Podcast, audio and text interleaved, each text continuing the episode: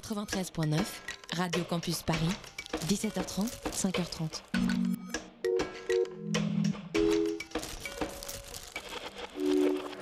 Il est 20h sur Radio Campus Paris, c'est l'heure d'externe nuit. Down to business. I got my wild cherry diet Pepsi, and uh, I got my blackjack gum here, and I got that feeling. Mm, yeah, that familiar feeling that something rank is going down out there. Oui, non, non, vous ne vous trompez pas, il s'agit bien d'une apostrophe. hein. Voilà, je m'adresse à vous, chers spectateurs. Don't ever feed him after midnight. She's alive! Alive! ready to party. I'm sorry, Dave. I'm afraid I can't do that. I'm a man. Well, nobody's perfect.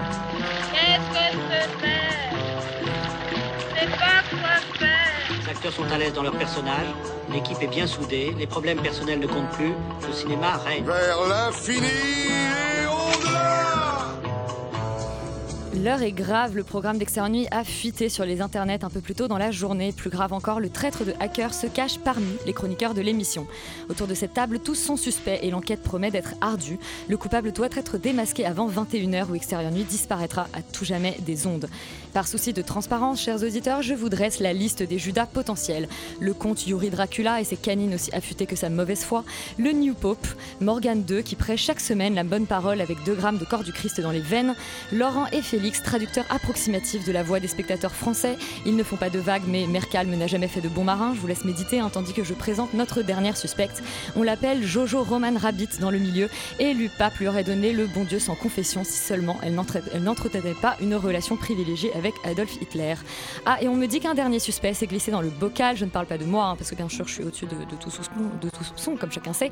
Je parle de Julien Siboni, notre invité et scénariste du long métrage Selfie. Pas de panique, nous aurons tout le loisir de l'interroger un peu plus tard ce soir. Externe nuit spéciale Cluedo, c'est parti. Et on commence comme chaque semaine avec le box-office de la semaine. C'est donc le comte Yuri Dracula euh, qui va nous faire part des films qui ont fonctionné cette semaine au box-office. Fais-le avec un accent gênant. un accent euh, suédois roumain pour faire référence à la série. Euh, non, alors bah, box office de la semaine, euh, bah, surprenamment, c'est Bad Boys for Life qui arrive en, en première position Le film Euh, belge de Morgan. avec euh, 550 Adil et Bilal, avec 560 000 entrées en première semaine, ce qui est pas trop mal, mais pas non plus incroyable. Euh, 1917 qui arrive euh, en deuxième position avec 357 000 entrées en deuxième semaine pour un cumul à 1 million et 2000 entrées, ce qui est bon, voilà, petite- petite précision. Le film préféré de Laurent, euh, Je voudrais que quelqu'un m'attende quelque part, fait 162 748 entrées en première semaine. Et enfin, en quatrième position, il y a Scandale avec 157 288 entrées. Et on parle, on parle de Scandale d'ailleurs tout à l'heure. Donc, On parle euh, tout à fait on de est scandale. Et je me rends compte que je ne l'ai absolument pas casé dans mon introduction. J'ai donc fait une erreur. Bah, du coup, c'était ça, le scandale. Ouais, voilà. C'était ça le scandale. Bien joué, Laurent. Euh, le 14h de Paris, les films qui sont sortis aujourd'hui. Euh, et ben ça commence euh, un peu sur avec deux, euh, deux très proches. Le premier c'est Cuban Network, qui est le dernier film de euh, Olivia Sayas, qui fait, on 1000 parle la semaine prochaine. qui fait 1066 entrées pour 19 copies, donc une moyenne de 56, qui est suivi de très près par Jojo Rabbit, qui fait euh, 1021 entrées pour 24 copies, donc une moyenne un peu plus faible de 43. Et enfin en troisième place, on a les traducteurs qui font 629 entrées pour 15 copies, donc une moyenne de 42.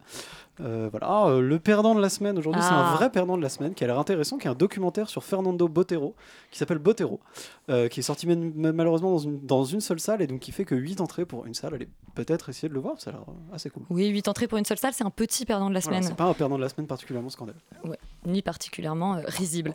et ben merci beaucoup à tous les deux. Le premier film dont on parle cette semaine, c'est Selfie. Euh, Selfie, c'est un film qui est sorti le 15 janvier, euh, mais dont on parle seulement euh, aujourd'hui. On écoute euh, la bande-annonce et on en parle juste après avec euh, l'un des scénaristes, Julien Siboni, qui est avec nous dans le bocal. Tu vois, moi j'achète tout sur ce site. Et à chaque fois qu'ils me recommandent un nouveau truc, j'aime. Jusqu'au jour où l'algorithme me recommande. Quelle pêche? Ils ont vu que j'avais la pêche en moi. Ils savent mieux que moi ce que j'aime. Alors j'achète. J'achète, j'achète tout. C'est bizarre, c'est parce que j'ai pas de problème de. T'as peut-être tout bu. Attends, c'est quoi ce bordel? Pourquoi tout est en portugais? Pour dérouter l'algorithme, on me fait d'autres recommandations. Pourquoi tu le commandes pas ce putain de traitement Parce que je veux pas leur céder. Donc on ne vendra plus jamais dans cette maison. Donc Selfie, euh, film à scénette autour euh, des nouvelles technologies. Euh, Julien, bah, je vais peut-être déjà bonsoir et merci d'être là. Et merci de m'avoir invité. Je vais peut-être euh, te demander de, de nous pitcher euh, Selfie, de pitcher à nos auditeurs Selfie. Euh, Selfie est un film dit à sketch euh, qui parle du vertige numérique que vivent un certain nombre d'entre nous euh, à l'ère de l'ultra-connexion, voilà, des réseaux sociaux comme de l'algorithme. La prémisse, c'était un petit peu, voilà, il y a progrès technologique, est-ce qu'il y a euh, progrès moral Euh, En tout cas, il y a vertige, voilà, il y a contradiction parce qu'il y a, beaucoup de services rendus, évidemment, par ce nouveau monde numérique, mais il y a aussi pas mal d'angoisses qui les accompagnent, et de cette contradiction-là, on a essayé de faire une comédie. Oui, c'est un peu, on pourrait dire que c'est la version comédie de Black Mirror. Alors oui, c'est la version comédie de Black Mirror, si ce n'est que euh, c'est un peu moins dystopique que Black Mirror aussi, c'est quand même à hauteur euh, de l'époque, d'honnêtes gens d'aujourd'hui, et euh, voilà. oui, c'est pas de l'anticipation. Non. Ou alors de la vraiment très proche anticipation. Ce qui est amusant, c'est que lorsqu'on a enta- entamé l'écriture du film, on se disait parfois, bon, bah là, on va pousser un peu les curseurs, et puis les curseurs nous ont un petit peu rattrapés durant le processus d'écriture. Voilà, notamment, les... il y a beaucoup de gens pour nous dire, mais c'est ah, c'est très réaliste en fait. Voilà. Euh, cinq scénaristes et cinq euh, réalisateurs. Donc, euh, cinq réalisateurs, donc Thomas Bidguin, euh, Marc Fitoussi, Vianney Le Basque. Tristan Rouet et Cyril Gelblin. C'est la phrase que j'ai le plus répétée ces quatre dernières années. Et, et alors, les cinq, les scénaristes, oublier, hein. les cinq Les scénaristes. cinq moi-même, à tout bien, tout honneur, Noé Debré, Hélène Lombard, Bertrand Soulier, Giulio Calegari. Donc, euh, finalement, euh, très masculin. Alors oui, très masculin. Euh, il y a une, Hélène est, dans, dans le processus d'écriture. Est-ce qu'on va parler de l'émission sur, le- sur, sur le, le genre? Ça m'intéresserait beaucoup. Alors oui, euh, dans le processus d'écriture, j'ai travaillé, à l'exception de Julio, avec des gens avec qui j'avais déjà travaillé. Euh, j'avais déjà travaillé avec une autre fille, mais c'était un peu moins bien placé qu'avec Hélène, donc j'ai proposé à Hélène. Et je me suis pas tellement... une blague, je me suis pas- non, mais c'est- c'est- c'est un- il, faut, il faut en parler, cela dit. Euh, c'est pas une question que je me suis vraiment posée lors de l'écriture. Ce qui m'importait à l'écriture, c'était que différentes sensibilités soient représentées vis-à-vis de la thématique. Et c'était le cas. Il y avait des gens de générations différentes, des gens pour qui Internet était le chétan, et des gens pour qui ça avait vraiment amélioré la vie. Donc ça, j'y ai veillé, chacun et un, regard qui puisse éventuellement euh, compléter celui de l'autre, euh, même si, euh, au bout du compte, c'est quand même un film sur l'angoisse, hein, c'était pas un film pour dire euh, Internet, c'est ce qui nous arrive de meilleur. Et à, la réalisation, en revanche, la question évidemment de la mixité, c'est davantage posée. Et en fait, figurez-vous que les femmes qu'on a contactées ont juste refusé le projet. Voilà. On a contacté six femmes, c'est pas rien. Il y a six femmes qui ont dit non merci, euh, certaines en le lisant, d'autres en ne le lisant pas, euh, parce que probablement que les femmes de, voilà, que de, qui auraient pu euh, appartenir à l'équilibre de ce projet étaient occupées à faire leur propre film. Voilà, si Ce qui est plutôt une bonne chose. ce qui est très bien aussi. Voilà. Euh, comment ça s'est passé l'écriture? Parce qu'on l'a dit, c'est un film à, c'est un film à scénette, un film à sketch. Euh, est-ce que vous avez tous coécrit ou est-ce que certains ont écrit certains sketchs? Alors, à l'origine, euh, j'écris euh, 10 pages qui peuvent ressembler un petit peu à une note d'intention, à un concept, comme on ferait un peu pour une série en réalité. Les thématiques sont là, euh, le, ton est là, et euh, j'ai des, des sujets, mais j'ai pas encore d'histoire. Voilà, je m'entoure des, de quatre autres scénaristes. On, en room, un petit peu comme on fait en série, on brainstorm énormément et on aboutit à un début, un milieu, une fin pour cinq histoires. On écrit un traitement pour cinq histoires, on en jette deux à la poubelle parce qu'on se rend compte que c'est pas ce qu'on a envie de faire, c'est trop pastiche. On a envie d'être un peu plus euh, actuel, un peu plus mordant sur vraiment voilà ce sous-titre qui s'est imposé ensuite de l'influence du numérique sur les honnêtes gens. C'était pas le cas pour ces histoires-là, c'était c'était plus de la parodie. Euh, donc on, a jeté ces, deux histoires.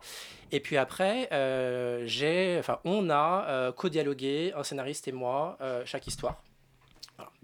Euh, après, chacun a relu le travail des autres, a, commenté, et puis il y a tout un travail d'accompagnement du scénario en développement, une fois que les metteurs en scène arrivent, une fois qu'on n'a pas assez d'argent pour, que j'ai fait moi, et ce qui, notamment ce qui me vaut ce statut de producteur. Euh, Laurent et Yuri, vous avez tous les deux vu euh, Selfie. Euh, Laurent, vas-y, écoute. Bah, bah, ju- justement, tu parlais de ton statut de producteur. du coup, c'est assez. C'est la question qu'on se pose un peu dans, ces cas-là c'est que est-ce que tu es vraiment à l'origine du projet? Parce que c'est souvent le cas, surtout pour des, films comme ça. Et, peut-être quel challenge particulier, ou en tout cas explique peut-être un peu comment. c'est particulièrement compliqué de, faire un film où il y a cinq réalisateurs, beaucoup plus de casting, beaucoup plus de scénaristes, etc. Gérer tout ça quand on produit un film comme celui-là, en plus de le scénariser. Enfin, il y a- y a... Et il faut rajouter pour la première fois. Voilà, parce que c'était pas mon métier, producteur. Euh, si le sens de la question c'est que j'ai eu beaucoup d'ambition sur ce projet, oui, la réponse est oui, euh, pour le meilleur et pour le pire. Vraiment pour le meilleur parce que ça a existé. C'est génial. Euh, je veux dire, effectivement, j'ai cette idée. Je pense que c'est une idée de producteur, vraiment.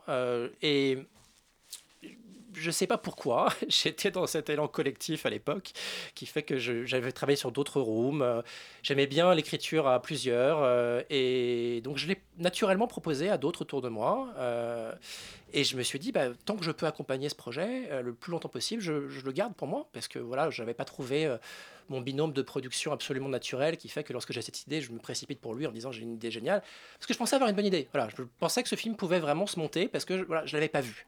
Je l'avais pas vu et les émotions que je vivais moi sur ce que j'appelle le vertige numérique, c'est-à-dire euh, pourquoi est-ce que quand je suis sur Internet, je me sens parfois si seul alors que c'est censé me connecter aux gens? Pourquoi, pourquoi est-ce que de temps en temps je suis heureux, de temps en temps je suis malheureux? Je savais que plein d'autres le, le- le ressentaient. Je pensais que ça pouvait faire un film. Donc je l'ai gardé ce projet aussi longtemps que possible. Ça s'est très bien passé durant l'écriture parce que j'avais un peu ce statut quand même, c'était mon idée de head writer. Donc voilà, je prenais, je me nourrissais des idées des autres, mais au bout du compte, quelque part, je pense que j'avais un peu le dernier mot. Euh, une fois que le film se monte, euh, tout s'est très bien passé. Le casting, il y a eu, bien sûr qu'il y a des péripéties, mais comme sur tous les films, il n'y a rien eu de, de très compliqué. Et avec les metteurs en scène, bien sûr que c'est compliqué. Pourquoi? Parce que dès lors qu'on en prend cinq et dès lors qu'on a fait appel à des metteurs en scène qui n'ont pas écrit le scénario, bah, c'est bien pour leur laisser mettre leurs pattes. Donc si c'est pour leur dire non tout le temps, euh, tu fais comme c'est écrit, euh, là, bah, en fait, il fallait le réaliser toi, quoi, grosso modo. Euh, donc commence un petit jeu de négociation euh, sur lequel il ne faut pas être sur la défensive. Je ne l'ai pas été, je crois, et donc chacun y a mis un petit peu sa patte. Ce qui donne un, ton assez singulier au film, parce que à la, fois il est très cohérent, je crois, grâce à, son écriture quand même organique et à la, la présence aussi d'un voilà, de, d'un scénariste producteur pour, pour un peu unifier ça, et puis de, de monteur et toute une équipe technique qui avait cette préoccupation justement de faire un film et pas cinq courts-métrages. Néanmoins, ces cinq réalisateurs qui ont quand même tous un humour légèrement différent, ce qui fait qu'on voyage un petit peu dans différents tons de comédie. Yuri Moi, c'était justement enfin, par rapport à, par rapport à cette, euh, ce dernier élément, ce que vous avez dit, le, le, pourquoi avoir pris cinq réalisateurs justement différents? Parce que parce que c'est quand même un projet dont vous êtes euh, la tête pensante quelque part, donc il y a une certaine unicité dans l'écriture, il y a une uni- unicité dans les personnages, puisqu'on va retrouver des personnages euh, D'un de sketch à l'autre, ouais. d'un sketch à l'autre, et ils vont pas avoir forcément la même fonction, mais ils vont apparaître, ils vont, ils vont, ils vont même faire l'objet de nouveaux développements, il va leur arriver de nouveaux trucs en fonction des scénettes. Donc pourquoi dans ce cas-là avoir choisi euh, justement enfin 5 cinq shades of comedy euh, différents pour euh, finalement raconter une seule et même histoire parce que c'est ça reste un, un film à sketch mais dont les sketchs ne sont pas totalement décorrélés les uns des autres. Alors, bon, d'abord, euh, je pense que l'écriture s'étant bien passée vraiment dans cette dimension euh, collective, euh, je me suis dit, si on continuait euh, à la réalisation? Maintenant, je vais vous faire la réponse quand même très honnête, parce que, euh, mais que je n'ai jamais vraiment fait en promotion jusqu'ici, parce que c'est pas ce qu'on dit en promotion. J'ai fait ça pour que le film existe. Parce qu'on était des jeunes producteurs. Euh, on a fait ça d'ailleurs avec mon associé euh, Adrien Desanges. Et en fait, le réalisateur ou la réalisatrice qui aurait réalisé cinq histoires dont il n'est pas à l'initiative et qui n'a pas écrit, bah, je ne sais pas qui c'est.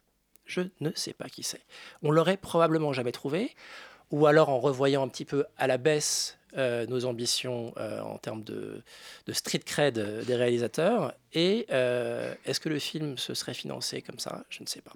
Avec ces metteurs en scène-là, ça, ça gonflait un petit peu le, film en- en confiance voilà, pour, les, pour, les, pour, les metteurs en- pour, les, pour les financiers. Et donc, ça a permis à ce projet de- de- d'exister. C'est une des dimensions du projet. C'est vrai qu'on n'en parle jamais en général. hein, Non, non, on mais voilà.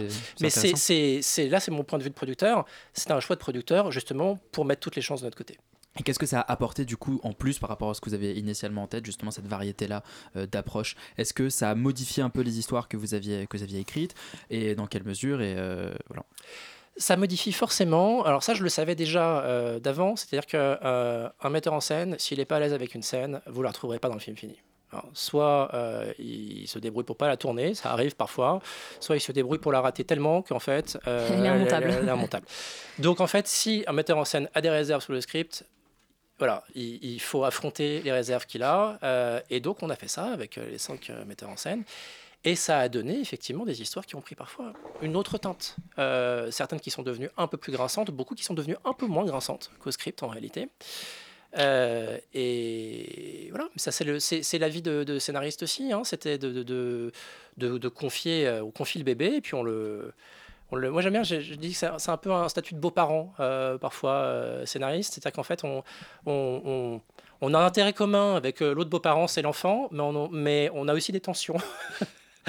voilà, donc on a envie, on a envie que l'enfant grandisse euh, euh, le mieux possible, euh, mais, mais, mais, ça, mais franchement, globalement, ça s'est bien passé, on parlait du coup de la patte des, réalisateurs, mais alors au casting, on a, il y, a- il y a quand même des, grosses têtes d'affiche et notamment des gens qui ont un humour propre. Enfin, je pense à Blanche Gardin, mais aussi Manu Payet. Est-ce qu'eux aussi ont eu un impact sur leur personnage, sur, le, sur le développement de celui-ci ou sur le type d'humour qui était abordé dans le sketch dans lequel ils étaient en, tête Alors moi, c'est quelque chose que j'ai vraiment appris sur ce projet, c'est que euh, écrire de la comédie, euh, c'est écrire pour des acteurs de comédie. Voilà, c'est pareil. C'est surtout ce que je disais pour les metteurs en scène, ça vaut encore plus pour la comédie, pour les comédiens.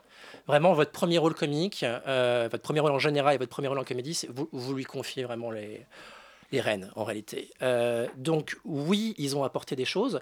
Certains par les dialogues, d'autres par le jeu en fait. Mais je veux dire, je- en fait, pour moi, c'est un c'est pas que c'est un faux problème, c'est euh, il y, a, je suis sûr qu'il y a beaucoup de, réalisateurs qui dirigent à la virgule et pour qui le comédien est effectivement euh, juste un, instrument. euh, mais même cela, si vous avez affaire vraiment à des, des rôles de comédie, c'est- fou ce qui change. Une respiration, un, un- mot dit sur un autre, un autre ton et, et- tout évolue. Après, oui, pour Blanche Gardin, naturellement, euh, c'est c'est quelqu'un qui, qui a beaucoup nourri son, son- son histoire et il y a quelques impro- improvisations savoureuses qu'on lui doit. Euh, Manu- Puisque, puisque Manu- elle, Manu elle, aussi, a, ouais. elle a le sketch quasiment qui lit en fait le, le Mhm. film, puisqu'en fait c'est un personnage qui revient. Et pour, euh, pour euh, dire très brièvement, euh, euh, Blanche Gardin, donc elle est en couple et elle a trois enfants, dont le petit dernier est malade et, euh, et elle fait des vidéos. Enfin, disons, elle, elle, elle a fait un succès, euh, un succès euh, médiatique sur Internet via son enfant, son enfant malade et évidemment l'enfant. Voilà, et Ah, l'enfant, là, on peut, on peut le dire, L'enfant euh, guéri. on peut le dire, l'enfant guéri, donc du coup, elle se trou- trouve évidemment très heureuse comme maman, mais assez désœuvrée comme youtubeuse. Euh, et elle court après euh, le like et l'amour l'amour qu'on lui donnait lorsque sa vie était palpitante parce que euh, en tension conflictuelle et puis maintenant qu'en fait la vie est un long fleuve tranquille bah, ça intéresse un peu moins les gens et, et donc ils en souffrent voilà Comment vous avez déterminé les thématiques que vous allez traiter? Parce que quand vous dites euh, voilà l'influence numérique sur, sur les années de gens, c'est immense. Enfin, on peut dire, dire qu'il y, a- y une infinité de thématiques qu'on peut traiter. Donc, comment est-ce que vous avez arrêté euh, les thématiques euh, que vous traitez dans le film? Est-ce que c'était par leur potentiel comique, par leur potentiel dramatique, par leur euh, juste parce que ça vous faisait, ça, ça- ça vous intéressait de traiter en particulier ce truc-là que vous n'avez pas vu traiter ailleurs? Enfin, qu'est-ce qui, qu'est-ce qui a motivé ce, ce- ce- ces cinq choix finalement? C'est une bonne question. Je pense qu'au au départ, dans le, dans le dossier, il y a une dizaine de, de, de pitchs. Euh, par exemple, un qu'on a naturellement abandonné, c'est euh, le coworking, euh, le Uber comme, comme, comme, cœur du sujet. C'est des choses qui sont là encore, mais qui, qui, traversent le récit. Et en fait, les récits qui ont été choisis sont ceux qui étaient sur des thématiques peut-être les plus euh, naturellement, euh, faisant écho à des sentiments aussi. La notation, ah bah, c'est la performance, c'est l'amour propre, il y a ce potentiel immédiatement. L'algorithme, quid de la liberté? Euh, voilà. Et donc, en fait, on a choisi, enfin, moi, je, veillais, en tout cas, à ce qu'il y ait une problématique euh, d'aujourd'hui proprement numérique et une problématique euh, analogique euh, universelle de sentiments qui, voilà, qui, qui existaient bien avant Internet et qui existera encore dans, dans 100 ans, la famille, euh, l'amour. euh, Donc, c'est par rapport aux résonances euh, émotionnelles que vous avez trouvées dans, dans ces sujets-là? Oui, même si, euh, voilà, moi par exemple, j'avais très envie, c'est vraiment une idée tardive, de parler du leak, voilà, le Wikileaks pour tous. Euh, on a galéré à trouver la bonne histoire Mm. euh, pour, pour, pour qui est la de dernière ça. donc dans le film. Mais c'est enfin en termes de construction, c'est comme si vous par- enfin, les quatre premiers sketchs, on va dire, sont un peu des, des exemples particuliers de, en gros, des, des un élément de, euh, de la vie numérique et le dernier sketch, c'est tout est lié quoi. C'est-à-dire que dans le leak, euh, on balance tout. Dans le dernier sketch, euh, il y a évidemment. Alors en fait, à l'origine, on a vraiment pensé les cinq histoires indépendamment. Euh, Mm. Mais on s'est rendu compte, euh, quand j'ai. Enfin, me suis rendu compte, moi, que. euh, quelque chose que je répète euh, régulièrement, mais que je, je n'avais pas appliqué à l'histoire, c'est qu'en fait, les, gens, les gens ont faim de lien dans les histoires. Ils ont faim de sens, ils ont faim de, de, de- d'harmonie. Et donc, le plaisir de retrouver un personnage et que quelque chose dans une histoire paye dans une autre, c'était énorme en fait. Et c'est une idée un peu tardive. si- Je regrette de ne pas l'avoir vue avant parce que je pense que j'aurais pu se débrouiller mieux avec ça. Mais c'est quelque chose qui paye énormément. Et donc, dans le dernier, effectivement, on retrouve beaucoup de personnages, mais pas tous. Euh, Là aussi, on retrouve des problématiques euh, économiques. Euh, et il y a cette idée dans le dernier de, faire, un- presque un, vaudeville apocalyptique, en fait. Voilà, c'est. C'est- euh, rigolo parce qu'une des références d'origine c'était un peu Mélancolia quoi. C'est vraiment c'est voilà c'est la c'est la- c'est la fin du monde dans un espace euh, comme ça isolé, Confiné, ouais. confiné. Sauf que euh, bah, voilà nous nous c'est sur un, un, un ton de comédie un peu un peu italien euh, en, théorie euh, et, euh, voilà et donc c'est c'est l'apocalypse numérique. Et alors, si ça avait continué, euh, si le développement avait duré encore un peu plus de temps, ça aurait été un vrai film choral, peut-être? Probablement, que là, probablement. c'est vrai que c'est un peu entre les deux. On Ouais. parle de film à sketch depuis Mhm. tout à l'heure. Enfin, ça, ça l'est de fait parce que les histoires sont indépendantes, mais elles se rejoignent quand même beaucoup, ce qui donne vachement de cohérence à l'ensemble dans le fond.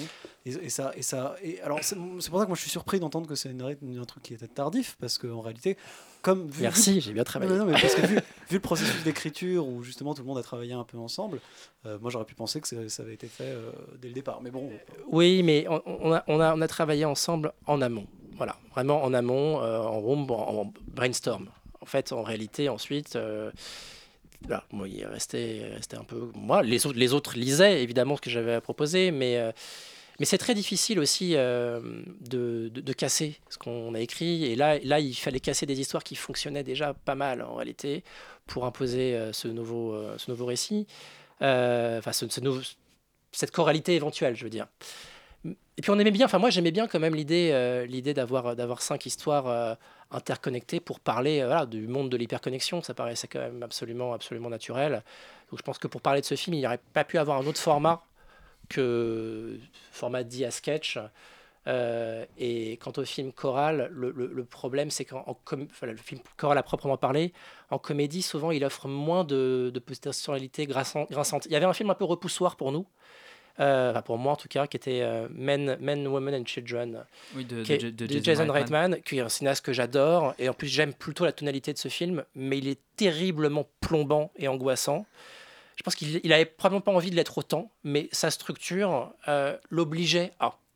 Et comme c'est vrai que moi j'avais plutôt des sentiments ambivalents par rapport à, à- au sujet, que je savais qu'il y aurait du grinçant et du triste malgré la comédie dans ce film, sur une structure lunaire, je ne sais pas du tout ce que ça va donner.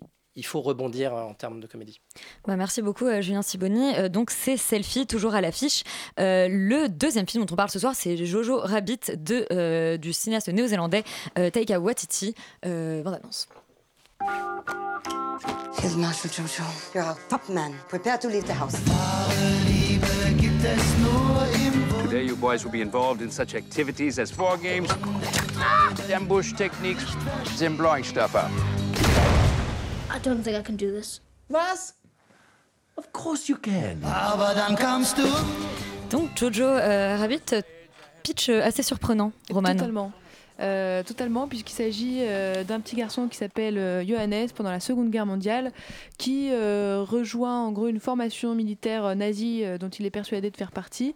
Mais sa mère, donc, qui est jouée par Scarlett Johansson, donc c'est plutôt pas mal comme maman, elle, elle, euh, cache une, une- une jeune fille juive chez eux, ce qui donc va poser problème.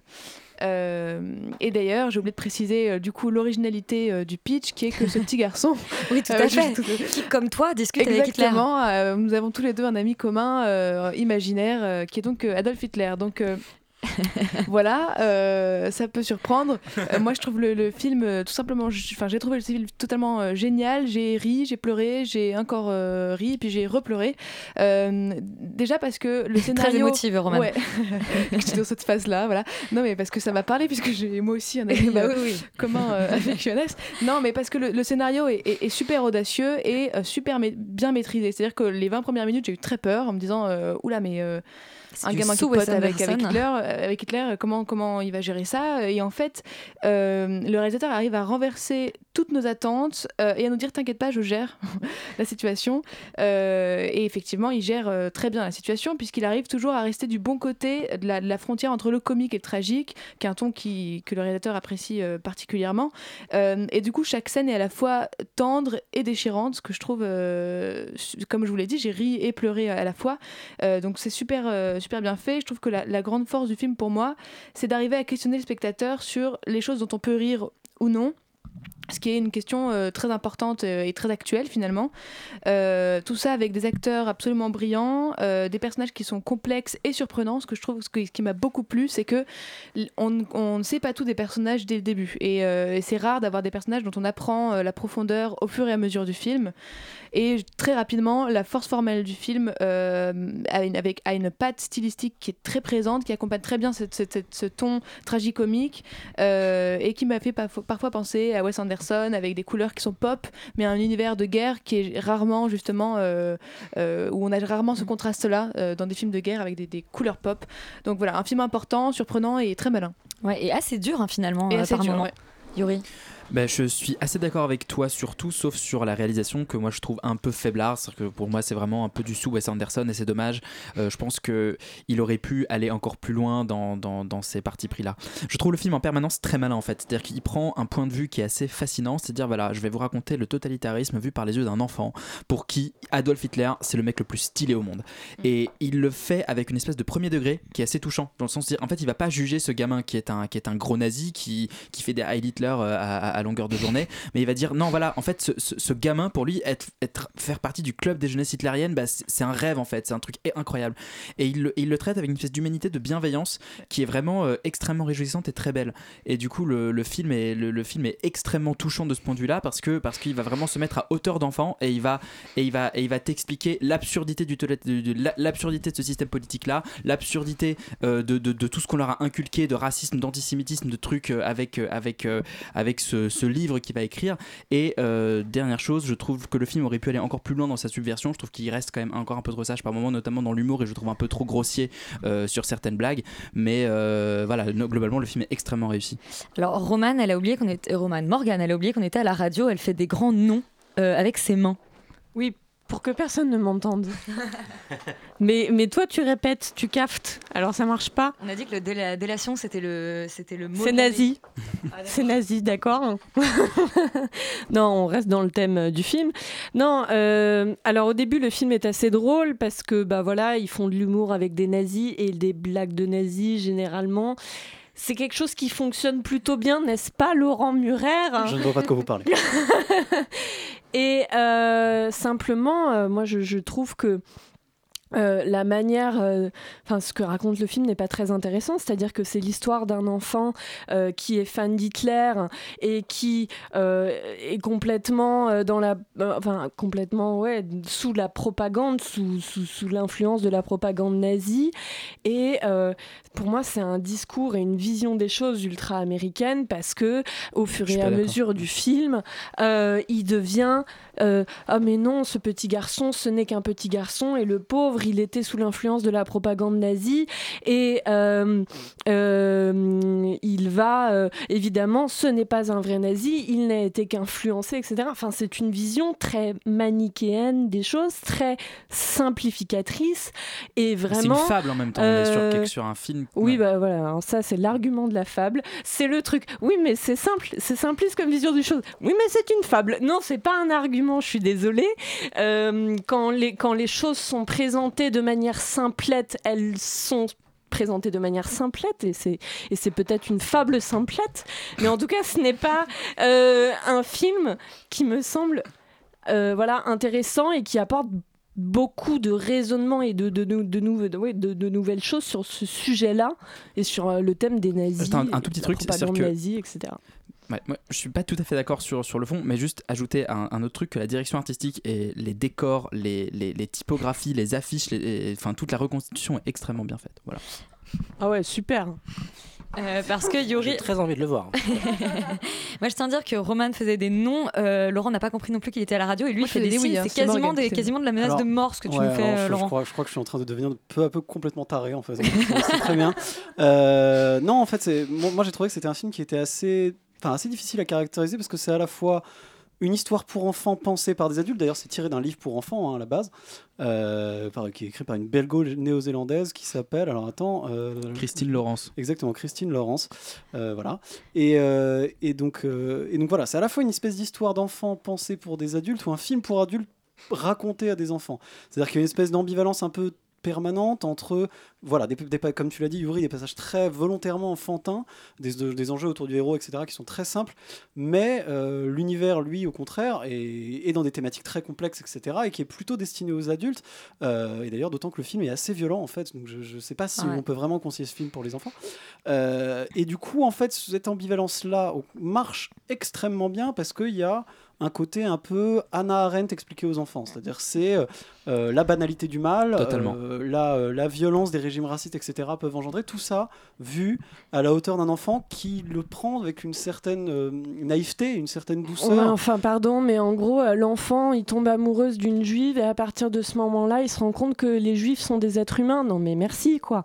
Tu vois, Ouais, mais, c'est- quand on- mais oui, mais quand, mais oui, mais quand, oui, mais quand à l'école on t'a expliqué que c'était des 10 monstres ans- avec des, des cornes et des trucs comme ça, ce qu'on Si leur tu vois pas expliquait le rapport, vraiment. Et donc, euh, quand Et si tu vois pas le rapport- ça devient profond. Non, tu non, mais vois. si tu vois pas le rapport avec les totalitarismes et comment est-ce qu'on formate les gens, est-ce qu'on les rend débiles, je sais pas quoi faire pour toi. Quoi. Mais regarde des mais films. ça montre absolument Mais bien pas sûr que si, le- ça montre la, ça, la Einstein. façon... Enfin, regarde le Non, truc. le Ça personnage, montre comment il est ce type déjà... est fan de Hitler. Non, le personnage, il mais est déjà arrête de dire n'importe quoi. Il est fan de Hitler. Le et c'est personnage, parce qu'il il est est fan déjà de Hitler qu'il pense Ça n'importe montre quoi. pas Ne du vous tout. pas. Ça montre pas Mais, du tout les, les, les, les systèmes Mais bien sûr que comment si.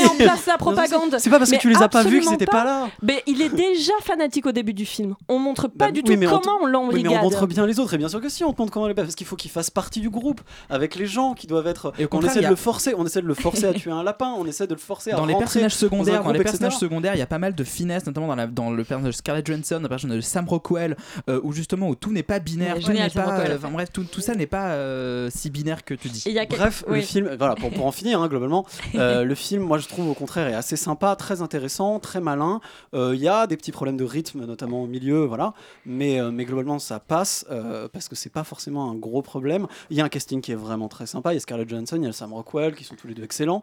Euh, et au contraire, je trouve qu'il y a un Rebel humour- Wilson. Il y a Rebel Wilson. Qui est meilleur que dans euh, Roman euh, qui s'appelle d'ailleurs. euh, il y, a, un- il y a un, il y a un côté très grinçant, très, euh, très british en fait, au contraire, euh, dans, dans ce film plutôt qu'américain. Et justement, c'est pas un film américain. Et il y a quelqu'un qui n'a rien dit sur le film, c'est Félix. Et est-ce que j'ai vraiment envie de parler Je ne sais pas, je risque de mourir. Moi, j'ai un peu faire la Suisse, je suis un peu d'accord avec tout le monde. Euh, C'est-à-dire que j'ai trouvé. j'ai- trouvé ça sympa, mais sans plus. C'est-à-dire que je m'attendais à un truc beaucoup plus subversif et beaucoup plus incarné. Et en fait, c'est gentillet, mais j'ai pas non plus énormément ri. Et j'ai effectivement, j'ai pas non plus été hyper touché émotionnellement. Euh, en fait, je trouve déjà que la promesse en fait de, du- de l'ami imaginaire Adolf Hitler n'est pas vraiment tenue. C'est-à-dire que finalement, c'est juste là pour faire un peu des blagues. Et je trouve Ça que aurait pu être plus radical. Exactement, et je trouve qu'il y a énormément de choses en fait qui sont amenées comme ça dans la narration qui auraient pu être hyper bien utilisées pour amener un vrai propos euh, beaucoup plus violent. En fait, le problème, c'est que tu parles de Sue Wes Anderson, je suis d'accord au niveau de la réalisation, mais pas que. C'est-à-dire que il crée en fait cet univers hyper coloré, extrêmement artificiel et très enfantin. Et en- mais je trouve qu'en fait, il, il omet euh, cette espèce de gestion du récit très mature, très violent que peut avoir Wes Anderson. Et là, en fait, c'est-à-dire que le récit est ponctué d'événements dramatiques qui sont forts. Il y a voilà, notamment quelque chose qui se passe avec Scarlett Johansson qui, qui est très touchant. Mais en fait, je trouve que ça n'infuse pas sur l'entièreté du récit pour livrer vraiment quelque chose d'incarné. Et c'est potentiellement ça que tu, que tu veux un peu dire, euh, Morgane. Moi, je, je tempère un peu les choses. Mais c'est Non, c'est-à-dire non, pas on- du tout. Elle veut dire que le film est débile. Que... voilà, non mais Parce voilà. qu'elle a rien compris. Je, je trouve que ça, ça, ça manque un peu d'une certaine violence et cruauté qui, qui aurait pu rendre cette satire vraiment vraiment formidable. Et nous, on adore la violence et la cruauté ici. Euh, bah oui, évidemment. Le petit oublié de ma présentation, c'était Scandale de Jay Roach, euh, Bombshell en anglais.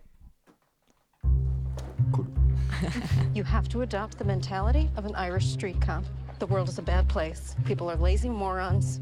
Minorities are criminals. Sex is sick but interesting. Ask yourself what would scare my grandmother or piss off my grandfather. And that's a Fox story. Oh, it makes so much sense. Women are everywhere. We're letting them play golf and tennis now. Bon, et bien trois actrices blondes. Oui, absolument. Charlize Theron, Nicole Kidman et Margot Robbie. Euh, dans cette histoire vraie, en fait, euh, comme les Américains aiment les faire, sur la chute de Roger Ailes, qui est le président de Fox News, enfin qui était le président de Fox News et qui a créé un peu l'empire Fox News euh, sous l'égide de Rupert Murdoch. Et ça va être l'histoire en fait, euh, il va tomber pour harcèlement sexuel et, euh, et c'est une des, un- une des gros, grosses affaires du mouvement MeToo, et, euh, notamment aux États-Unis. Le film en lui-même, eh ben, voilà, il est extrêmement documenté. c'est comme les Américains savent faire. Ils ont super bien maquillé les trois actrices pour qu'elles ressemblent aux originales. Et c'est pour moi le, le gros problème du film, c'est-à-dire que c'est une espèce de film dossier, un peu, un peu type téléfilm, où on nous, on nous montre des faits. Alors oui, le type est immonde, oui, c'est un système de harcèlement sexuel mis en place où tout le monde est complice. Certes, mais encore. C'est-à-dire qu'à un moment, le film peine à transcender son sujet. Je trouve que formellement il est très laid. Euh, c'est un gros problème, c'est-à-dire qu'ils essayent de, en fait, ils essayent de- dans l'écriture et, à la réalisation, ils essayent de faire du Adam McKay et du Big Short. Et d'ailleurs ils engagent le même chef op en fait, c'est le même chef op que The Big Short, sauf que eh ben ça marche pas du tout, c'est totalement artificiel, ça traîne des pieds. Le film dure pas si longtemps que ça, mais on a l'impression qu'il dure 3 heures tellement c'est long, tellement tellement il se passe de choses. Et pour moi voilà, le film peine à transcender justement cette espèce d'évocation extrêmement factuelle de ce qui s'est passé euh, euh, pour nous amener vers quelque chose de de plus général, de plus grand, de plus intéressant euh, sur un système euh, aux États-Unis. Euh, et, et voilà, et c'est là aussi le deuxième défaut du film, c'est que je pense qu'il est extrêmement pensé pour un public américain qui en fait reconnaît tous ces visages-là. C'est-à-dire que le, film va sans arrêt montrer à l'image, ah tiens, voilà c'est telle personne, ah voilà c'est telle personne. Et en fait, si tu connais pas les 24 journalistes de Fox News, si tu connais pas tous ces gens-là, et ben t'es vraiment paumé parce que mais en fait pourquoi c'est intéressant qu'on me montre cette personne à ce moment-là? Et, et ça aurait pu aller beaucoup plus loin dans la fabrique de Trump, dans la fabrique de l'opinion américaine. Ça ne le fait pas. Ça montre un système. C'est intéressant de ce point de vue-là, mais ça, à mon avis, ne le montre pas assez pour être un euh, grand film ou un film au moins intéressant comme euh, le sont les films d'Adam McKay sur le sujet. Et Roman, quatrième blonde. Exactement, c'est moi. Euh, mais je ne suis pas euh, journaliste chez Fox. euh, mais- encore Pas encore, tout à fait. Euh, moi, je suis, tout- je suis assez d'accord avec euh, ce que tu racontes. Je trouve qu'il a quand même deux, trois points intéressants et que notamment. Enfin, que le film est quand même assez important, même s'il est maladroit sur beaucoup de choses. Je trouve que le, le côté. Ce qui m'a beaucoup plu, en fait, c'est le côté immersif du film qui, globalement, est très réussi. C'est-à-dire qu'on se perd, mais alors dans les, tous les couloirs de Ça Fox. montre qui très devient bien la fabrique de l'info, ouais. Totalement, ça devient claustrophobique. On, on a envie de sortir de, de cet endroit monstrueux. Je trouve que le, quand même le, toute la manipulation, la perversité euh, de ce monde-là euh, est assez bien montrée euh, et on le répète jamais assez. Donc tant qu'à faire, montre-le encore une fois. Ce qui font en plus écho à beaucoup d'affaires actuelles, etc., euh, qui interrogent le, le- le rôle d'un journaliste, le rôle de- des médias là-dedans. Euh, je trouve que ce qui est bien fait aussi, c'est la- la- la- l'ambiguïté qui est entre sororité et violence féminine, euh, qui est super présente aussi finalement, et qui est pas occultée ici. C'est pas juste les femmes s'entraident et c'est super beau. Il y a en fait énormément de compétition qui est symptomatique du monde dans lequel elles évoluent. Et mon gros problème avec le film, c'est quand même globalement effectivement que c'est très très moche, que la mise en scène ne fonctionne pas du tout. C'est-à-dire qu'il y a une colorimétrie qui est très bizarre, qui est, qui est tellement superficielle par rapport au côté documentaire qu'ils adoptent. C'est-à-dire que le film veut euh, être un espèce de reportage avec des zooms par-ci par-là, euh, qui- parce que euh, c'est une métaphore du monde journalistique, etc. Waouh. Ok, donc ça va Ça déjà très très loin. Exactement. Et en plus, c'est des intentions qui se contredisent en permanence. euh, donc voilà, ce qui est très dommage. Euh, à part ça, un casting aussi euh, assez euh, brillant et qu'il faut euh, voilà, je pense qu'il qui est intéressant si tu connais tous ces, tous ces visages-là. Et moi, ça, à part Megan Kelly, je les connaissais pas. Enfin, C'était ouais. un peu compliqué. Donc euh, oui, une petite déception quand même. hein. Tout à un- fait. Une petite Pas- déception. C'est pas un scandale, mais c'est une petite déception. Waouh, mais quelle punchline. Euh, tu peux pas me remplacer Je travaille à la Fox bientôt. Est-ce que Euh, cette blague se traduit bien Avec Bombshell On va chercher. Mais non, les traducteurs derrière, enfin. Wow Joli Et ben on écoute la bande-annonce. Ladies and gentlemen, I'm very proud to announce the final book of the Daedalus trilogy, The Man Who Did Not Want to Die. C'est un best-seller mondial. Translation will begin in December. T'es prêt à enfermer tes traducteurs dans un bunker, à les traiter comme du bétail? Vous avez fait bon voyage? Oui, on a tous fait bon voyage. Euh, Régis, il est coupé net. Régis Renard, donc, dont c'est le, le second film après, euh, je dis second parce qu'il n'y aura peut-être pas de troisième, hein, euh, après, après Populaire, euh, il y a quelques années, on va quand même préciser que ce bon vieux Régis a fait la même école de cinéma que beaucoup d'entre nous autour de cette table, puisqu'il est passé par l'ESEC. Et oui, euh, Félix, toi aussi. Exactement, Les je, je suis en c'est train ta de maison. finir mon année en plus, c'est beau. Et, euh, et du as coup, un je peux, je peux toi. un peu voilà, pleurer sur mon avenir. Euh, les traducteurs, donc ça raconte l'histoire de, euh, de 12 traducteurs ou 9 Neuf, neuf. 9 qui sont en fait. euh, C'est pas le budget pour 12. Oui, c'est ça, exactement. Euh, qui sont en fait missionnés de traduire pour la première fois dans l'histoire de l'humanité euh, un livre dans toutes les langues pour que ce livre soit. De manière simultanée. Exactement, pour que le livre soit par- enfin, paraisse de manière euh, simultanée euh, partout dans le monde et faire du coup beaucoup d'argent.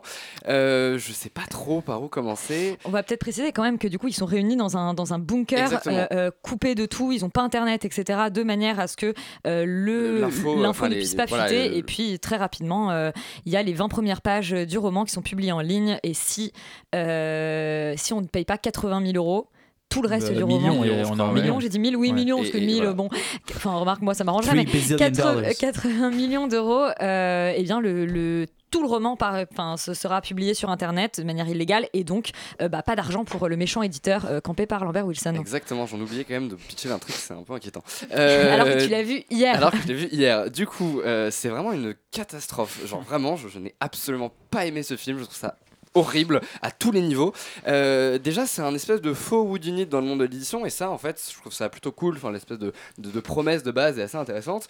Le problème, c'est que le Wood Unit, c'est un genre extrêmement codifié, c'est vu et revu, et en fait, c'est très compliqué, je trouve, euh, d'amener du neuf, et c'est pour ça que. Récemment, on a eu Knife Out de Ryan Johnson qui À couteau tiré en à français. couteau tiré, pardon, euh, en français, qui en fait se joue énormément des codes et, et extrêmement méta parce Qui que en est conscient en fait. En et voilà, ouais. exactement, parce qu'il sait très bien que c'est très compliqué de jouer euh, au plus intelligent avec le spectateur qui en a qui a vu énormément de units et les traducteurs ne fait absolument pas ça il est extrêmement premier degré à tel point qu'en fait il va te rajouter des twists dans tous les sens pour essayer de te surprendre parce que tu commences un peu à capter dès les 5 premières minutes euh, où est-ce qu'il va en venir et qui a fait quoi Ouais, enfin, t'es très perdu quand même. hein. et euh, voilà, voilà, après à la fin t'es complètement perdu et ça n'a aucun sens. Et le problème c'est que du coup ça rend le tout euh, hyper confus et je trouve relativement débile parce que finalement il n'y a quasiment aucune euh, morale à tout ça. Il y a, il y a- même des, y a même des situations en fait euh, qui, posent des, de vrais problèmes euh, euh, moraux qui sont absolument pas traités et complètement évincés parce que on a besoin de te faire des twists de en fait c'est lui qui a fait ça machin. Donc on atteint vraiment un niveau de débilité je trouve assez hallucinant. Et en fait le problème c'est que c'est un espèce de film comme ça qui se croit malin qui veut jouer un petit peu Alors malin. qu'il est débile, c'est Alors ça qu'il est débile. euh, et et- et d'ailleurs, tous les, per- enfin, les personnages, toutes les deux minutes, n'arrêtent pas de citer des citations parce que c'est trop des littéraires et finissent leurs phrases avec des trucs genre page 2, alinéa 6, parce que tout le monde parle comme ça dans le monde de la littérature. Et je parle même pas de mise en scène qui, voilà, visiblement, dans mon école, on n'apprend pas ça. Plein de faux raccords Dommage, il y a partout, ça, énormément de faux raccords dans tous les sens et surtout Et hyper pourtant, meilleur, manichéen. meilleur script du monde. Eh ben oui. Julie Darfeuille. Et, et pourtant, c'est extrêmement manichéen. euh, le, le personnage de, de Lambert Wilson, c'est genre le diable absolu. croire que les éditeurs euh, dépossèdent complètement les auteurs. Enfin voilà, on- je trouve qu'on on aboutit vraiment à rien. C'est vraiment 10 millions d'euros gâchés. On peut peut-être dire un, dire un mot quand même sur le casting parce que énorme casting, casting, on- le, le film pourrait presque être un peu un, un Europudding, c'est-à-dire qu'on a des, on a des, non mais c'est vrai, on a des, ça fait longtemps qu'on n'avait pas vu ça, c'est-à-dire que des, des acteurs d'à peu près toutes les nationalités, donc Olga Kurilenko, euh, Alex Lotter, de- qu'on a vu dans End of the Fucking World. tout à fait, Puis euh, et Ricardo chaque- Scarmaccio, tout à fait. Et, chacun, euh, on a des, morceaux de, chaque langue un peu partout. Frédéric Shaw qui joue un personnage chinois. Euh, oui, qui habite en France depuis 20 ans et pour, qui la liberté est une notion relative. Car il est chinois. Attention, on est dans la euh, finesse. Non, mais c'est- ce côté Europudding est une un des autres éléments de l'équation catastrophique, c'est-à-dire que vraiment les dialogues sont dits avec un manque de naturel par tous ces comédiens qui est, je pense même pas de leur faute, mais du coup c'est extrêmement pénible à regarder quoi, parce que parce que tu sens que tout est lu, que tout est appris par cœur, etc. Et donc on, on- on est dans un dans un manque de, bah, de, de de subtilité, de fantaisie, de naturel qui est assez flagrant. Je suis totalement d'accord avec toi sur tous les problèmes structurels de scénario du film qui à la fin effectivement fois, vous êtes d'accord. ah bah, c'est terrible ce qui Ça se arrive. hein. Euh, euh, qui, qui vraiment essaye de te mener par le bout du nez, mais qui en fait ne le fait pas vraiment. Et le problème pour moi réside. Tu dis que le pitch était intéressant, mais en fait le pitch, euh, bah en fait c'est le monde de l'édition quoi.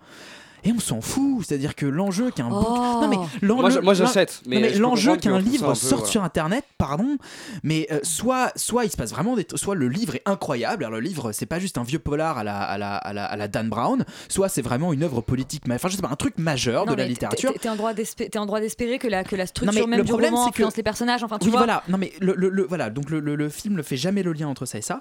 Deuxièmement, en fait, il se force du coup à faire de Lambert Wilson une espèce de méchant de série télé des années 90 qui dit c'est toi le hacker, tu m'as volé de l'argent, comme ça, comme d'une manière totalement caricaturale de dessin animé.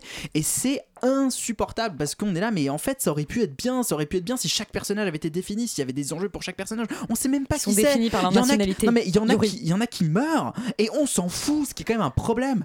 Et, euh, et, et, et de- dans tous les cas, vraiment, c'est vraiment dommage parce que ça aurait pu être malin, ça aurait pu être pop, ça aurait pu être bien. D'ailleurs, le film a une espèce de musique un peu jazzy qui semble dire qu'en fait, euh, il est dans un truc un peu de divertissement, mais, mais il retombe dans plein de travers beaucoup trop premier degré. Et notamment avec ce méchant qui, qui Ouais, en fait, il n'existe ouais. pas. Il n'existe pas. Et, Et- donc, et- de ce point de vue-là, moi, je peux pas du tout le, le comprendre, je peux, pas- je peux pas m'identifier à lui. Ce type-là qu'on me montre n'existe pas, et du coup, le reste n'existe pas non plus. Le film n'existe pas. Merci beaucoup. Alors, il existe tellement pas que Julien Siboni a vu euh, les traducteurs. Euh, ils sont durs, non, tous les deux? Je vous trouve assez dur avec les problèmes de structure. Je trouve que quand même il y a une écriture. Voilà, pour moi c'est quand même un scénario de belle facture sur euh, les rebondissements, mais qui est complètement lesté effectivement par euh, deux, deux écueils majeurs. Le problème c'est ce méchant de pacotille qui fait qu'il est tellement odieux, tel- pour des tellement mauvaises raisons qu'on nous prend un peu pour des imbéciles. Et le deuxième c'est ce que vous avez dit par rapport au genre, c'est-à-dire que voilà, en théorie c'est un jeu, euh, le whodunit, le, le Cluedo. Les gens viennent pour s'amuser, ils en ont vu d'autres avant, et ce que euh, Knives Out fait parfaitement avec, avec, avec humour, là le film se prend quand même extrêmement au sérieux. Euh, voilà, on se prend du Marcel Proust parce que la littérature c'est fondamental. Mm. Parce que ça Et- change la vie, voilà. d'accord? Et, et, euh, et on a envie d'adhérer. On a, qui aime la littérature. On a envie d'adhérer, mais, c'est difficile d'entendre ça avec un personnage de Lambert Wilson à côté. Voilà. Donc du coup, ça, ça- malheureusement, c'est un peu toc, même si j'ai pas envie de dire trop de mal du film, parce que c'est aussi un film qui, dans la direction artistique, est quand même voilà, assez, euh, assez costaud, euh, je, je- je trouve. euh, avec, Et c'est finalement là où le film est le plus réussi, c'est une scène de course-poursuite que je trouve assez, assez jubilatoire Oui, dans, le métro. dans le métro avec la Voilà, ligne qui est- 6, qui est, voilà, qui est vraiment pour le coup excitant. Et donc c'est finalement quand le film est, en fait le moins, enfin en fait, on fait le plus sur la forme et le moins sur le fond qu'il est, qu'il est le plus réussi, je trouve. Donc les traducteurs, euh, grosse grosse déception euh, pour vous deux. Euh, Félix, toi tu es allé tout seul voir Waves de Trey Edward Schultz. On écoute la bande annonce et tu nous expliques ensuite pourquoi tu es allé voir ce film. A l'air super. Love is patient. Love is kind. Love is not rude. It doesn't boast. Love also forgets wrong. il y a des, il y a des... oui. que se passe-t-il Euh, Troisième film donc de ce, ce jeune réalisateur euh, après Krisha et puis It Come at Night, Come at Night, dont tu es très fan. En 2017, que je suis très. Ouais, exactement. J'ai beaucoup, beaucoup aimé ce film parce que justement, c'était un film qui était très malin, qui amenait beaucoup, beaucoup de choses euh, par rapport au genre, qui se. euh, voilà, qui, qui, qui surprenait en tout cas les gens. Et moi, ça m'a beaucoup, beaucoup surpris. Et il y avait une vraie maîtrise de la mise en scène. Enfin bref, j'étais très curieux de voir ce qu'il allait faire. Et en fait, il revient avec une, euh, espèce de chronique adolescente, chronique familiale, euh, euh, voilà, aux allures un peu de, drames sociaux, chose qui a été énormément fait, ça aussi dans le, cinéma. Et en fait, ça raconte l'histoire d'une famille afro-américaine de la bourgeoisie euh, qui vit en Floride et euh, qui en fait alors le, film est, est scindé en deux. Donc du coup je vais raconter un petit peu les deux, les deux, intrigues c'est à dire qu'on commence avec un premier personnage qui est donc euh, le, frère en fait enfin le, le fils de la, de la famille qui fait de la lutte a envie d'être lutteur professionnel et plutôt doué. Euh, son père lui met énormément la pression pour que voilà il réussisse. Et malheureusement en fait il se fait une déchirure euh, au niveau de l'épaule et il peut plus jamais refaire de sport. Enfin voilà sa, sa carrière est brisée.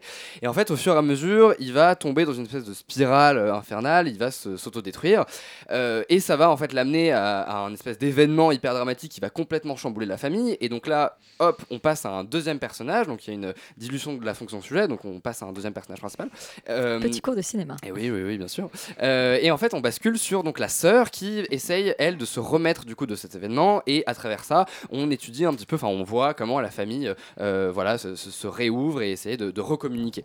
Euh, donc c'est assez rigolo parce que c'est un peu les mêmes thématiques que It Come at Night, sauf que le problème c'est que c'est beaucoup plus euh, cliché et c'est beaucoup moins intéressant parce que ça ne passe pas par le genre et du coup c'est beaucoup plus frontal et beaucoup moins subtil je trouve. Euh, en fait c'est un peu un film tiède dans le sens où il y a beaucoup de bonnes intentions et on sent que voilà le réalisateur euh, Trey Edward euh, Schultz, non Schultz, euh, est, plutôt doué et plutôt talentueux, mais se prend un peu les pieds dans le tapis au niveau du scénario. Euh, et, voilà, moi je trouve ça un petit peu, je trouve ça dommage parce qu'il y a quand même vraiment des bonnes intentions.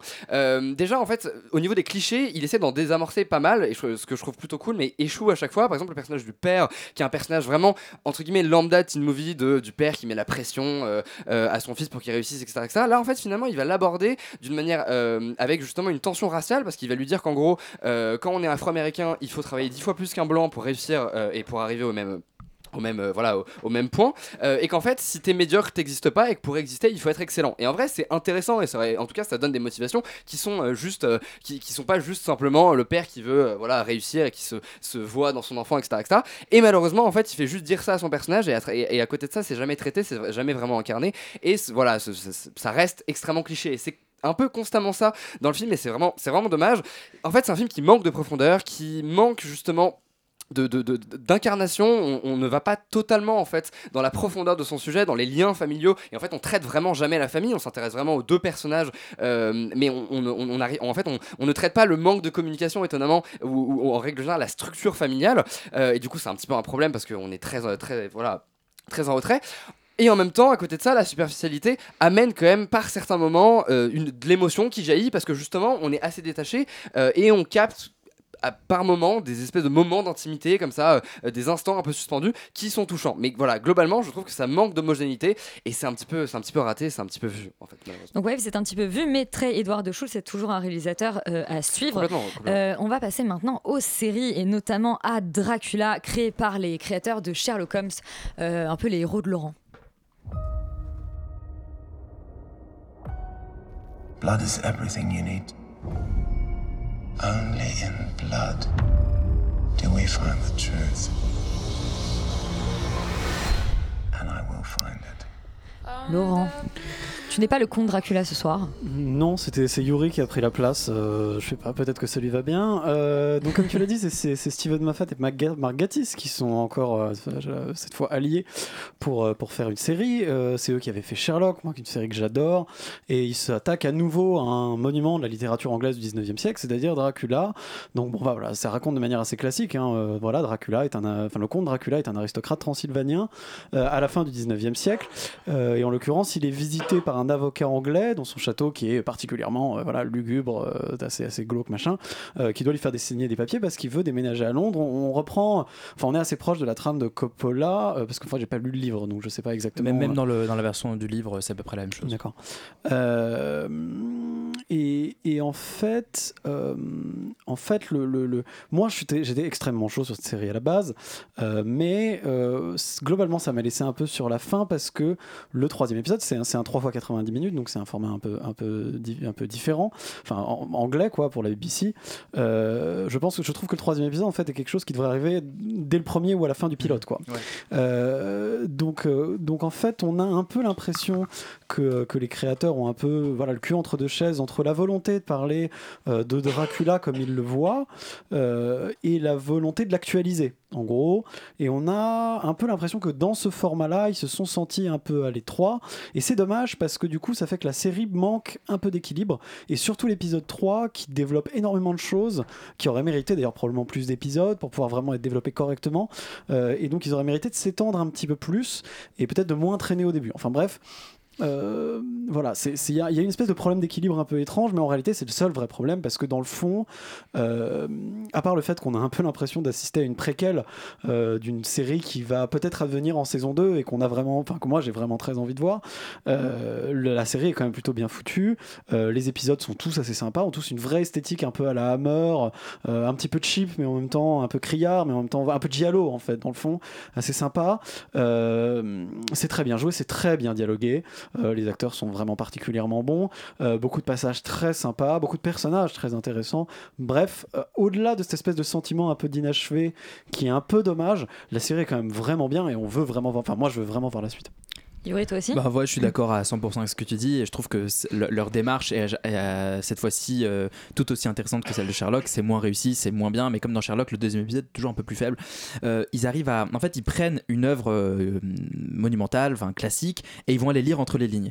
Et c'est ça qui est assez chouette dans, dans, dans, dans dans, Dracula, c'est qu'ils vont prendre l'œuvre de Stoker, ils vont dire, bah, en fait, c'est des lettres, c'est des trucs comme ça. Ils vont dire, ah, en fait, là, il y a un truc qui dit pas, et donc c'est là qu'on va aller inventer et mettre de la fiction et mettre de l'invention. Et la, réactualisation du mythe est assez euh, fascinante. Et effectivement c'est dommage qu'elle n'arrive qu'à l'épisode 3 parce que euh, finalement c'est ce qu'on aurait aimé voir depuis le début. Et, euh, et oui je suis totalement d'accord avec toi parce qu'en fait voilà le, le fait de l'actualiser ça donne aussi plus de valeur au, au mythe du vampire en fait qui, qui, qui, qui aurait pu jouer une fonction de, de métaphore comme, comme, comme, comme il peut le jouer dans dans- dans d'autres œuvres. Là c'est ça arrive malheureusement un peu trop tard mais ça reste extrêmement réjouissant. Ça arrive au troisième épisode. tout à fait Ouais, enfin pas, seulement parce qu'il le réactualise un petit peu, mais disons que. enfin, après, je vais pas, je vais pas, je, je- Ouais. je veux pas spoiler, mais en tout cas, euh, ouais, le- il se passe un truc au troisième épisode qu'on aurait voulu voir avant. Donc Dracula, euh, série de la BBC visible sur Netflix.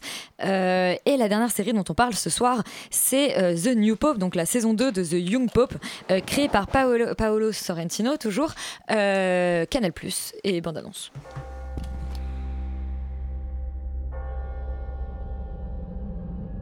Everyone in the world should know who the Pope is. It's not vanity, it's necessity. He is a magnificent person. Morgane, euh, c'est une série que tu as beaucoup, beaucoup, beaucoup aimé. Oui. Tu nous rabâches les oreilles avec. Oui, non, c'est génial. C'est comme euh, la première saison, euh, The Young Pope. Donc c'est euh, une série qui est réalisée par Paolo Sorrentino.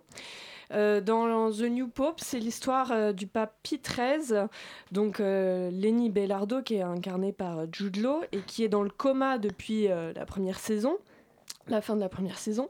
Et il est adoré, voire idolâtré des croyants qui euh, dorment carrément sur la place Saint-Pierre en attendant son réveil. Euh, et Voyello, le secrétaire euh, d'État du Vatican, réussit, enfin, réussit à réunir un conclave pour élire un nouveau pape. Euh, il essaie de se faire élire lui-même ce Voyello, mais il n'y arrive pas. Et du coup, euh, il euh, décide de faire élire le cardinal Viglietti ou François II, qui est une sorte de franciscain avec la folie des grandeurs et qui essaye de dépouiller l'Église de tous ses biens pour voilà, faire du Vatican un symbole franciscain en quelque sorte. John Malkovich, donc? Non. Ah, Euh, non non, non, pas du- non, Ah. un, un, un, un pape, juste comme ça. Et euh, Encore un autre. Voilà, et Voyello euh, va décider euh, de, de, de, de, faire euh, disparaître ce pape parce qu'il est en train de détruire l'Église, détruire le Vatican et détruire euh, ce qui peut rester en fait des, des richesses de l'Église. Et donc, à ce moment-là, ils appellent euh, le, ca- le cardinal John Branox, donc qui est John Malkovich, et euh, qui va être élu comme nouveau pape. Et euh, euh, le- tout, tout le souci en fait de cette série, c'est que l'ombre de Pie XIII, donc du- de Jude Law, plane encore en fait euh, sur la papauté de De Malkovich. de Malkovich. Euh, c'est une série qui est passionnante parce que je pense que ce qu'essaye de faire Paolo Sorrentino à travers euh, ces deux œuvres, c'est de porter un diagnostic sur l'état de la religion chrétienne aujourd'hui.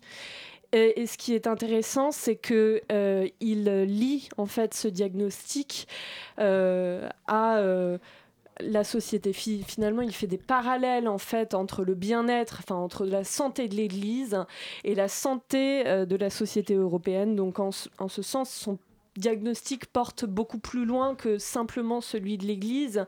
Ce qui est intéressant, c'est que pour euh, montrer cela, il, il, il- il- il utilise beaucoup de situations, beaucoup de euh, métaphores, beaucoup euh, d'images. Il, fait incarner par des personnages ce qu'ils pensent de la santé de l'Église, c'est-à-dire que, par exemple, le fait que le pape Pie XIII, donc Jude soit un homme qui soit dans le coma et qui soit idolâtré, c'est intéressant et c'est signifiant dans la série. C'est-à-dire que euh, quand John Malkovich est élu, euh, finalement, euh, il n'arrive pas à prendre réellement, à être, à prendre réellement, voilà, sa place en tant que pape, parce que le pape Pie XIII est idolâtré. Et en fait, on idolâtre un mec qui est dans le coma, un pape qui est dans le coma. Donc c'est une créature qui est vivante, mais qui, enfin, qui respire, mais qui n'est plus vivante. Et c'est un symbole de l'Église en ce sens. Et, tous, et tout est comme ça dans la série. Tout est signifiant et signifié. Et euh, c'est une très belle série. Donc une très belle série, euh, The New Pope, suite de The Young Pope à découvrir du coup sur, euh, sur Canal+. Extérieur Nuit, c'est déjà terminé. Surtout vous restez sur Radio Campus Paris et puis nous on se dit à la semaine prochaine.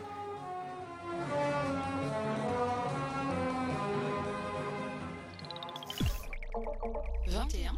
21. Radio Campus